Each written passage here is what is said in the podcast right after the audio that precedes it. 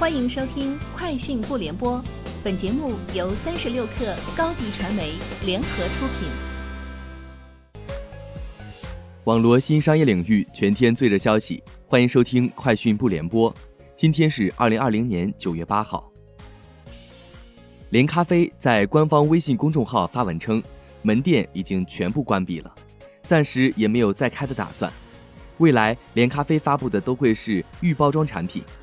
微信公众号和天猫旗舰店都是我们的主要货架，其他电商渠道也会陆续登陆。有媒体援引知情人士消息称，喜茶与奈雪的茶将寻求于二零二一年在香港上市，分别筹资四至五亿港元。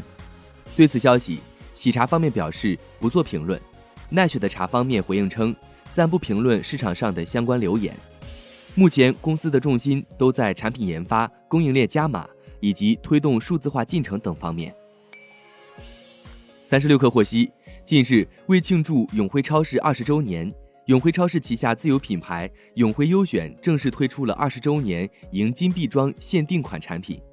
同时，永辉优选线上线下同步开展沾喜气迎金币活动，凡购买任意一件永辉金币促销装产品，即可扫描包装内二维码，有机会赢取价值约四千元的。永辉二十周年周大福定制金币，随机微信红包及满减优惠券。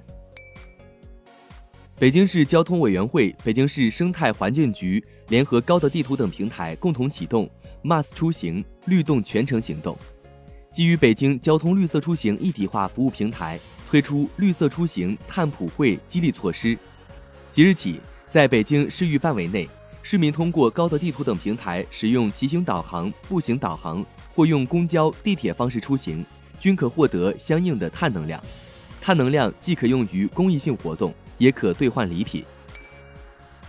飞猪旅行宣布启动百亿补贴计划，首期覆盖全国百城十万家酒店，国庆前将扩展到交通出行和景区乐园等。阿里巴巴集团副总裁兼飞猪旅行总裁庄卓然表示，百亿补贴旨在拉动旅游消费，加速旅游商家复苏。将作为长期计划一直做下去，在行业困难时只想着赚钱一点儿也不美。飞猪坚持做平台，为商家和消费者提供 OTA 提供不了的价值。苹果将在十月推出 iPhone 十二，共有四款型号，尺寸分别为五点四、六点一和六点七英寸。有传言称，六点七英寸的 iPhone 和一款六点一英寸的机型将是配备三个摄像头的高端设备。而五点四英寸的设备和另一款六点一英寸的机型将是价格更实惠的低端 iPhone，配备双摄像头。谷歌已经退出了在爱尔兰首都都柏林码头区为多达两千名工人租用空间的计划，搁置了该市近年来最大的房地产交易之一。谷歌曾就在靠近码头的分脸办公室租用约一万八千七百六十六平方米的空间进行谈判。该公司没有说明为何选择不继续进行交易。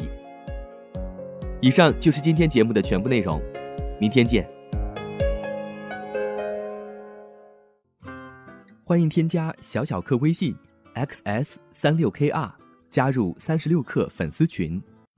高迪传媒为广大企业提供新媒体短视频代运营服务，商务合作请关注微信公众号高迪传媒。